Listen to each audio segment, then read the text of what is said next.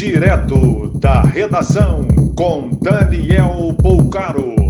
Olá, boa noite. Essas são as principais notícias desta segunda-feira, 30 de agosto de 2021. O prêmio para quem economizar energia deverá ser de 50 centavos por quilowatt-hora, mas o valor ainda segue em estudo pelo governo federal em estratégia contra agravamento da crise energética.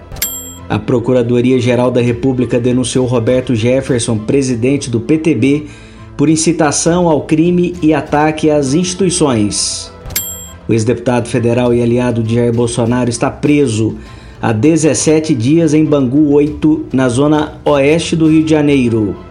De acordo com o governador de Minas Gerais, Romeu Zema, do Novo, o ministro da Economia, Paulo Guedes, garantiu verba para ampliação do metrô de Belo Horizonte. Bando de 50 integrantes que assaltou três agências bancárias nesta madrugada em Araçatuba, no interior paulista, deixou explosivos espalhados em 20 pontos da cidade.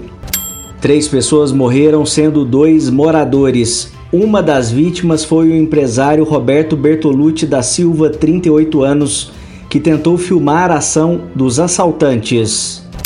Outra vítima é Márcio Vitor Poça da Silva, de 34 anos, que entregava comida quando ocorria a ação, pouco depois de meia-noite. Quatro pessoas seguem internadas, sendo três entubadas. Uma perdeu os pés com a explosão de bomba.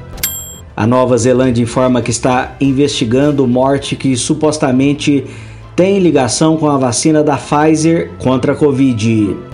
Seria consequência de efeito colateral considerado muito raro e autoridades reforçam que os riscos são bem menores que os efeitos adversos. Mais informações no site da redação.com.br.